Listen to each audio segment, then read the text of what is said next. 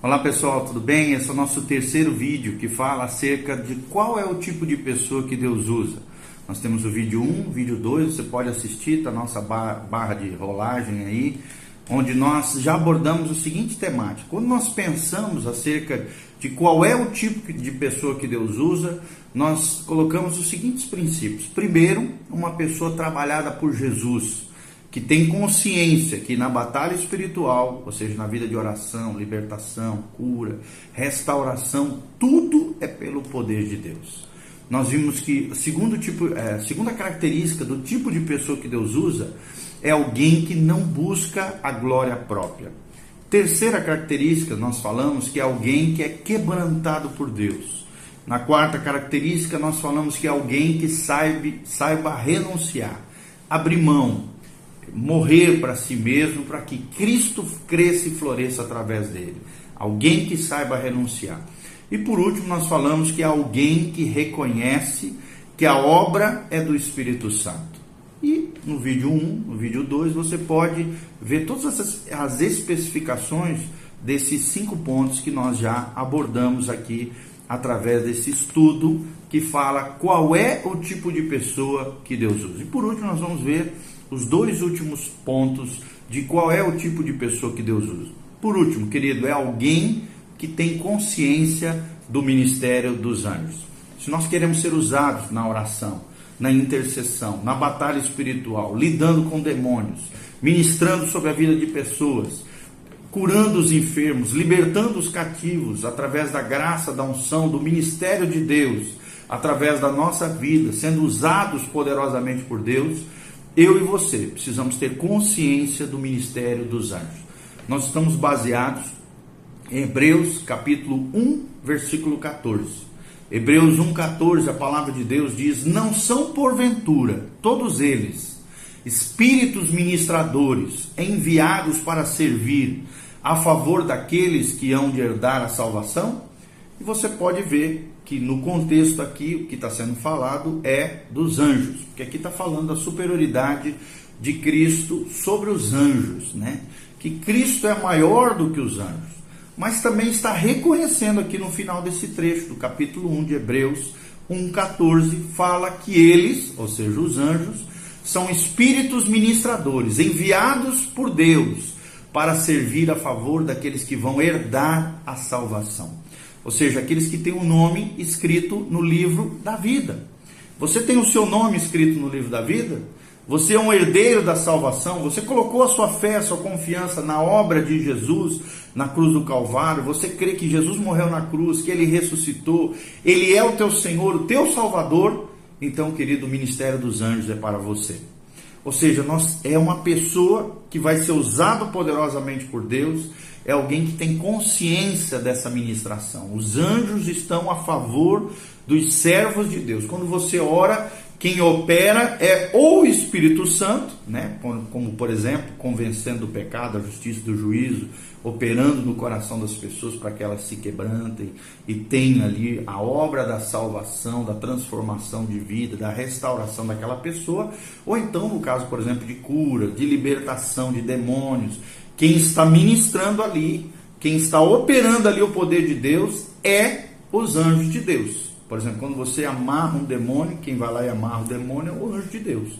Então, quem quer ser usado poderosamente na batalha espiritual, quem quer ser usado poderosamente nas mãos de Deus, quando nós lidamos com demônios, quando nós lidamos com forças espirituais da maldade, é alguém que tem consciência do ministério dos anjos. Quando você ora, Deus opera, mas Deus envia os anjos para operar. É como se fossem os policiais de Deus, né? Como se Deus fosse o juiz. Nós pedimos, nós como é, é, advogados, procuradores, né? Só tipificando aqui simbolicamente, você faz a petição ao juiz. O juiz é Deus e Deus envia os seus policiais, né? Os seus agentes ali judiciários para que possam estabelecer a obra pedida ao Senhor, né? através de um decreto, de uma determinação de Deus, Deus envia os anjos para ministrar a favor daqueles que vão herdar a salvação. É como os, os anjos é como, são como os servos, os, os, oficiais de justiça de Deus, os policiais. O, o, o juiz ele não vai lá meter a mão no bandido. Quem faz isso são os anjos de Deus. Quem, quem vai lá e amarra, mordaça, mobiliza, né? arranca os demônios de uma vida, dos corpos e leva para onde Jesus determinar, são os anjos de Deus. Por isso o crente precisa ter consciência da ministração dos anjos de Deus. Além disso, os anjos de Deus também é, nos auxiliam no dia a dia, nos protegem de todo mal. Tem um salmo que diz, né, que os anjos de Deus acampam ao redor daqueles que o temem. Quem é que teme ao Senhor? Os herdeiros da salvação, conforme diz Hebreus 1,14. Quem é que teme ao Senhor? Quem tem seu nome escrito no livro da vida. Quem é salvo, quem tem um compromisso com Deus, quem tem uma aliança com Deus, pode ter certeza, está à disposição do crente o auxílio e a participação efetiva dos anjos de Deus. Quem guarda a sua casa? Os anjos de Deus. Quem protege um determinado território? Os anjos de Deus. Quem guarda a vida do crente, né, em situações, por exemplo, de livramento, de tragédias, de acidentes, os anjos de Deus. Você não vai morrer enquanto o Senhor não definir que é o dia de você partir. E quem é que te protege até esse dia determinado por Deus? A Bíblia diz no Salmo 139: os nossos dias estão escritos no livro de Deus. Deus já sabe quantos dias eu e você vamos viver. Enquanto esses dias determinados por Deus não estão estabelecidos, quem nos protege são os anjos de Deus. Então, alguém que vai ser usado poderosamente por Deus é alguém que tem consciência no ministério dos anjos. Que os anjos são ministradores sobre aqueles que vão herdar a salvação. Ore a Deus, em nome de Jesus, no poder do Espírito Santo, solicitando a Deus que envie os anjos para te servir, para fazer determinada situação na sua vida, na sua casa, na sua família, a um amigo que você está orando, intercedendo, repreende os demônios, ordene, peça ao Senhor que envie os seus anjos contra aquela ação maligna que está operando, contra a sua vida, contra a sua família, contra os seus negócios. Peça ao Senhor que envie os anjos para trazer clientes, para trazer negócios, para trazer recursos, para trazer riquezas para abençoar a sua vida, sua casa, sua família, a igreja do Senhor. Né? Nós, nós fazemos isso todo dia, quando estamos orando, intercedendo, nós pedimos a Deus, primeiro nós repreendemos os demônios que estão cegando o entendimento das pessoas, para que não resplandeça a luz do Evangelho, pedimos ao Senhor que o Senhor envie os anjos amarrando, amordaçando, imobilizando esses demônios que agem na vida das pessoas, impedindo que o evangelho cresça e floresça nos seus corações. E não só isso, nós pedimos ao Senhor que vão e tragam, busquem os herdeiros da salvação, trazendo-os à casa de Deus, à igreja do Senhor. Então nós cremos, nós temos consciência do ministério dos anjos. E quando nós oramos com essa fé, com autoridade, com uma plataforma de obediência na nossa vida, compreendendo o mundo espiritual, os anjos auxiliam aqueles que vão herdar a salvação. Está na Bíblia, pode ler aí Hebreus 1,14, compreendendo e entendendo tudo isso, você vai entender que os anjos são ministradores de Deus, que os anjos estão para nos auxiliar, nos proteger, e eles são agentes efetivos, participativos do ministério e da obra de Deus nessa terra. Creia nisso, querido, e você vai ver que a sua vida e seu ministério vai ser muito mais efetivo acreditando na ação dos anjos do Senhor. O tempo todo nós vemos isso na Bíblia, né? Mateus capítulo 4, logo em seguida da tentação de Jesus, o que aconteceu? A Bíblia descreve que os anjos subiam e desciam, servindo ao Filho de Deus. Isso não é só para Jesus, é para todo todo filho de Deus, todo aquele que tem uma aliança com Jesus, um compromisso com Deus, os anjos estão subindo e descendo para nos servir. Os anjos estão subindo e descendo, trazendo bênçãos. Os anjos estão subindo e descendo para trabalhar a nosso favor. Mateus capítulo 4. Também nós temos uma referência sobre isso. Quem falou com Pedro para que Pedro fosse lá na casa de Cornélio? Foi um anjo de Deus. O anjo de Deus auxiliou Pedro e o levou até a casa de Cornélio, e ali Cornélio e toda a sua família foram salvos e cheios do Espírito Santo. Nós vemos isso lá em Atos, no, no livro de Atos. Então, Segunda característica de alguém usado por Deus é alguém que faça uso também da armadura de, espiritual de Deus. Querido, a armadura de Deus, além de ser também um tipo simbólico de princípios espirituais, de coisas importantes no reino de Deus, também é uma realidade espiritual. Muito crente não sabe disso. Não sabe que a armadura espiritual é uma realidade no mundo espiritual. Nós podemos nos revestir do Senhor na força do seu poder, tomar sobre nós a armadura descrita em Efésios 6, colocar sobre a nós, nosso espírito quando nós estamos batalhando, quando nós estamos intercedendo, quando nós estamos orando, nós podemos nos revestir do Senhor na força do seu poder e colocar sobre nós. A Bíblia diz a armadura descrita em Efésios 6, a armadura espiritual. E como é que é essa armadura? De maneira rápida, a Bíblia fala sobre o cinturão da verdade. Ou seja, que a verdade Seja cinturão é o cinto que segurava as calças, né, das pessoas. É aquilo que segura, né, a nossa vida. Quem sustenta, segura a nossa vida é a verdade de Deus. o cinto também servia para que a calça não caísse, fosse mostrada as suas vergonhas, né, seus órgãos, suas genitais, aquela situação embaraçosa. Então o cinto serve para isso. Se nós caminharmos na verdade, nós vamos viver uma vida digna, uma vida honrosa, e a vergonha não fará parte da nossa vida.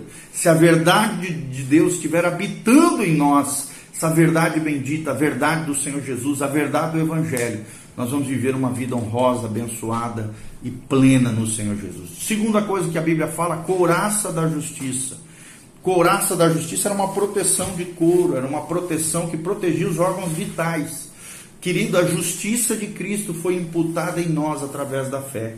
Quando nós recebemos através da fé tudo aquilo de bom, toda a justiça praticada por Jesus, tudo aquilo que Jesus fez de bom, nós nos revestimos dele na força do seu poder, aquilo que pertencia a Jesus, a sua bondade, a sua justiça, a sua graça, a sua misericórdia colocada sobre o nosso coração, nos protegendo, a nossa parte vital é protegida, é guardada pela justiça de Jesus que foi imputada a nós através da fé. O escudo da fé é outro elemento da armadura, é através da fé que nós nos defendemos dos dardos inflamados do inimigo. O diabo joga mentira, joga, lança o engano, mas através da fé, baseado na palavra de Deus, nós rebatemos pela fé as artimanhas do diabo, as setas malignas de engano.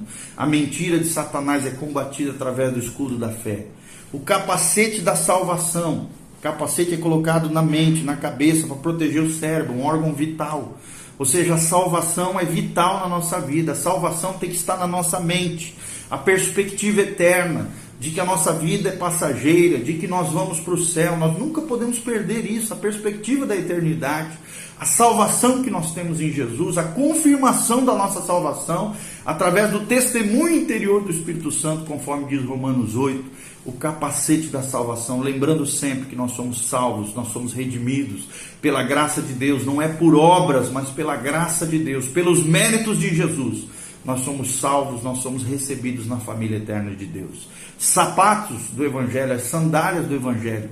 As sandálias é o elemento que fica à base dos nossos pés, é o fundamento da nossa estrutura corporal, ou seja, a base da nossa vida. A sandália da paz, do Evangelho da paz, precisa ser o fundamento da nossa vida. Se existe um fundamento na nossa vida, esse fundamento é o Evangelho de Jesus, é a palavra de Deus ela que nos fundamenta, ela que nos sustenta nos caminhos da vida, nas trilhas da vida, quem nos sustenta é o Evangelho da Paz, é a vida e obra de Jesus, é aquilo que Jesus fez por nós na sua vida nessa terra.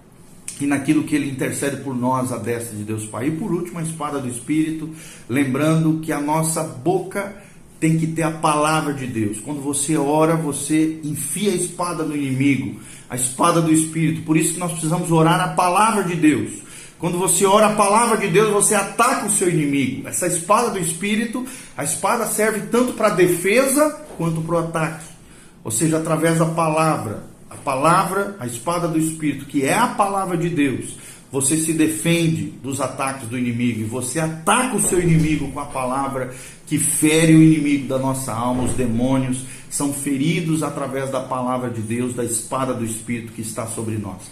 Então nós vemos que todos esses seis elementos, cinturão da verdade, a coraça da justiça, o escudo da fé, o capacete da salvação, as sandálias do evangelho, a espada do espírito, são elementos simbólicos, sim, mas também é uma realidade espiritual da qual nós precisamos nos apropriar através da fé.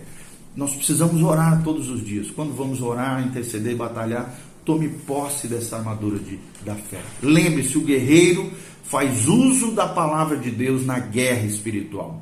Então, lembre-se, leia o Salmo 91, leia Efésios 2, de 1 a 10, memorize esses trechos da palavra de Deus, Efésios 6, de 10 a 20, que nós já lemos várias vezes nesses estudos sobre batalha espiritual. Faça uso da oração de guerra. Deus usa os homens e mulheres que se rendem totalmente a Ele.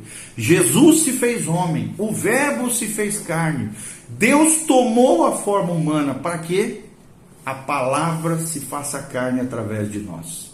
Ou seja, Deus usa a nossa personalidade santificada.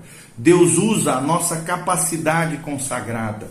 Deus usa os nossos talentos entregues nas mãos de Deus. Deus usa o nosso eu se ele for crucificado.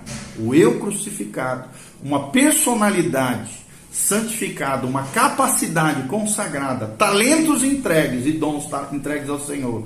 E um eu crucificado é usado poderosamente por Deus. Lembre-se disso: santidade e poder diante de Deus, uma vida de oração, de consagração, de santidade, de entrega total ao Senhor. E faça uso da palavra de Deus, compreenda tudo isso que nós estamos ensinando. Qual é o tipo de pessoa que Deus usa? Primeiro, uma pessoa trabalhada por Jesus que tem consciência de que na batalha espiritual tudo é pelo poder de Deus. Segundo, é alguém que não busca sua própria glória, mas busca a glória de Deus. Terceiro, é alguém que é quebrantado por Deus, humilde, singelo de coração, que entrega tudo ao Senhor. Quarto, é alguém que saiba renunciar. É alguém que vive uma vida renunciada, é alguém que entende o poder da renúncia. E quinto, é alguém que reconhece a obra do Espírito Santo, como nós já falamos em vídeos anteriores. É alguém também que tem consciência do ministério dos anjos a seu favor, porque reconhece que é um herdeiro da salvação. E é uma promessa de Deus, a ministração dos anjos de Deus sobre aqueles que vão herdar a salvação. Hebreus 1,14. E por último, é alguém que faz uso, que se apropria, que coloca sobre si, através da fé, através da oração, a armadura espiritual descrita em Efésios 6. E faz uso da palavra de guerra, é um homem de oração, é uma mulher de oração, de intercessão, que enfrenta os demônios, não despido, não baseado numa vida de vergonha, de desonra, não, mas numa vida de honra, de dignidade, com entendimento, com compreensão do mundo espiritual e fé no coração. Que Deus abençoe sua vida através desse estudo tremendo que nós tivemos sobre qual é o tipo de pessoa que Deus usa. Que Deus te use poderosamente, que a graça de Deus venha sobre a sua vida, sobre a tua casa, sobre a sua família. Que Deus use poderosamente a sua oração, a sua intercessão, a sua vida de adoração, de jejum, de consagração ao Senhor, porque o mundo ainda verá o que Deus pode fazer através daqueles que se entreguem inteiramente a Ele. Entregue-se ao Senhor, renda-se a Ele e o mundo verá o que Deus pode fazer através de você. Que Deus te abençoe, faça os seus comentários abaixo, né? dê o seu joinha, compartilhe esse vídeo com outras pessoas. Louvado seja o nome do Senhor. A Deus toda honra, toda glória, todo poder, toda majestade. Amém.